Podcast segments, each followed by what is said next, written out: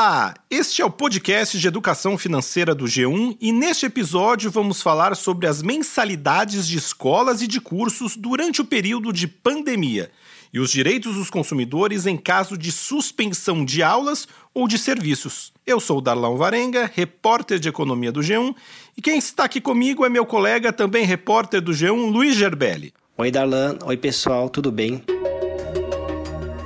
Este é um assunto que interessa muita gente e tem despertado muitas dúvidas. Pais têm defendido os descontos nas mensalidades nesse período de escolas fechadas. Já as escolas têm alegado que tiveram que fazer mais investimentos em tecnologia para se adaptar e garantir a continuidade das aulas, pelo menos no sistema online. Mas afinal, cabe ou não cabe algum abatimento ou desconto?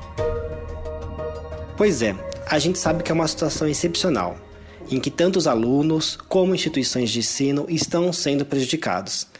Nesse caso, o ideal é que ambas as partes mostrem flexibilidade e busquem um acordo consensual sobre as alternativas de reposição de aulas ou de compensação de horas ou atividades perdidas. Até mesmo porque ainda não há uma definição clara sobre quando as aulas presenciais poderão ser retomadas em definitivo.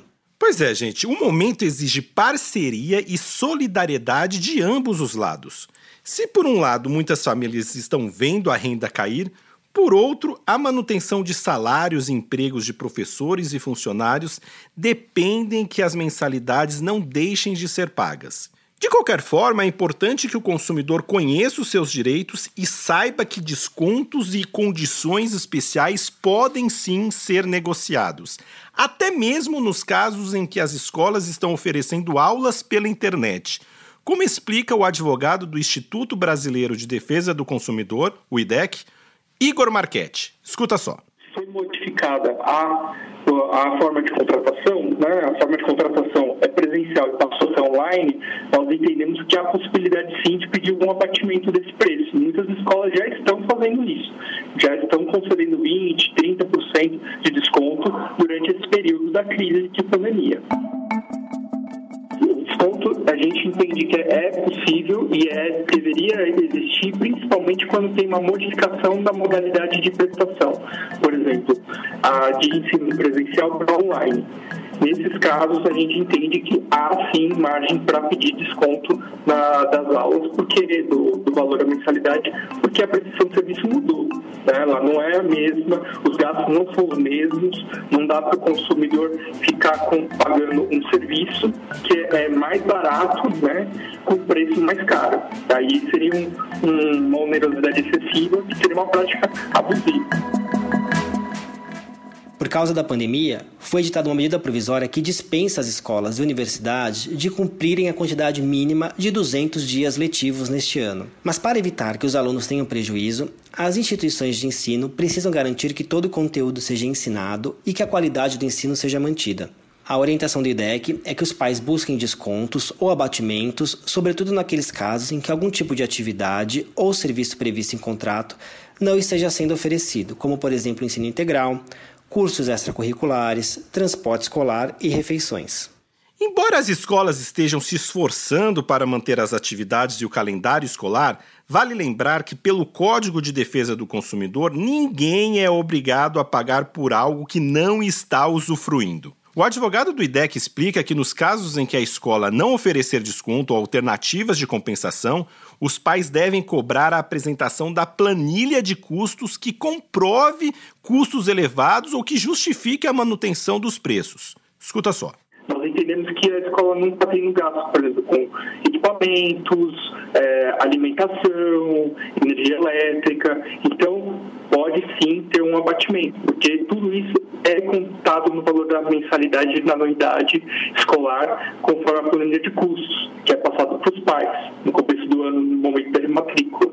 Então, nesse momento, como a escola não está tendo essas despesas, é possível ter um desconto em cima disso. É interessante que os pais entrem em contato com outros pais, uma associação de pais, por exemplo, para que é, entre com uma abaixo assinado, façam o questionamento de forma coletiva, para que tenha mais força, inclusive. Porque provavelmente o problema não é somente daquele pai.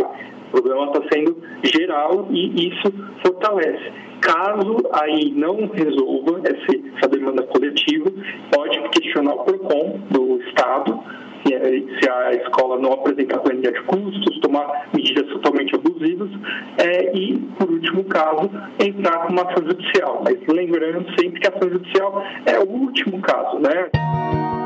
A orientação dos órgãos de defesa do consumidor é que as negociações sejam guiadas pelos princípios da boa-fé e transparência, sendo imprescindíveis equilíbrio e bom senso.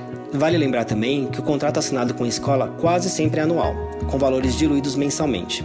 Ou seja, qualquer prejuízo momentâneo pode ser compensado até o final do ano. No caso específico do ensino infantil e maternal, e nas situações em que o serviço simplesmente deixou de ser prestado, o advogado explica que há espaço para negociar a suspensão do pagamento. Mas lembra que as escolas também podem fazer uma revisão do calendário escolar com antecipação de férias, reposição dos dias parados após as aulas ou com algum outro tipo de atividade extracurricular. É, possível que a escola ela crie, por exemplo, programas de reposição de aula, de extensão de aulas extras no final do depois quando a pandemia passar. Então tudo isso é possível, né, tendo em vista que são 12 meses de contrato. Então é, dá uma, uma margem maior de flexibilidade nesse sentido. Então, se a escola não apresentar nenhuma proposta, não apresentar nenhuma alternativa, aí sim o consumidor tem direito a pedir ao não pagamento nesse mês que vai ficar é, em, sem o serviço prestado. A mesma lógica se aplica também aos cursos de idiomas para as academias ou para aquelas aulas de natação, judô ou balé. Ou seja, o consumidor tem sim o direito de negociar descontos, prorrogação do contrato ou até mesmo uma eventual suspensão do pagamento da mensalidade. Mas tudo depende da situação, como explica o porta-voz do IDEC. No caso do curso de idioma, se o curso for presencial, nós entendemos que ele pode também entrar na mesma lógica de disponibilização do serviço online, mas abatendo o preço né, do, do, serviço, porque as aulas online de curso de idioma costumam ser no mercado mais baratas do que as aulas é, presenciais, então não faz sentido o consumidor pagar pelo mesmo preço, mas é possível também ter essa flexibilização, essa modificação para é, ajustar a essa situação. Se eu tiver, por exemplo, nas aulas de balé, natação, ela conseguir uma prorrogação do contrato, do, do uso daquele contrato, né, por exemplo, mais um mês, dois, então aí ela teria que pagar o valor hoje, porque ela ganharia esses dois meses, ela não está sendo prejudicada. Agora, se não for projetado, se não tiver nenhum planejamento nesse sentido, nenhuma alternativa, aí sim a gente entende que o consumidor não deveria ser obrigado a pagar. Descontos e condições de pagamento podem e devem ser negociados, mas é importante destacar que no caso de mensalidades escolares, suspender o pagamento pode configurar quebra de contrato. Por isso, diálogo e negociação são palavras importantes neste momento, mesmo porque relacionamento entre pais e escolas costuma durar vários anos importantíssimo que o consumidor saiba dos seus direitos, mas também, é, além de saber dos seus direitos, também está aberto para negociações e possibilidades de resolução amigável. Isso é essencial nesse momento de crise, para que todo mundo consiga superá-la né, de forma menos onerosa possível.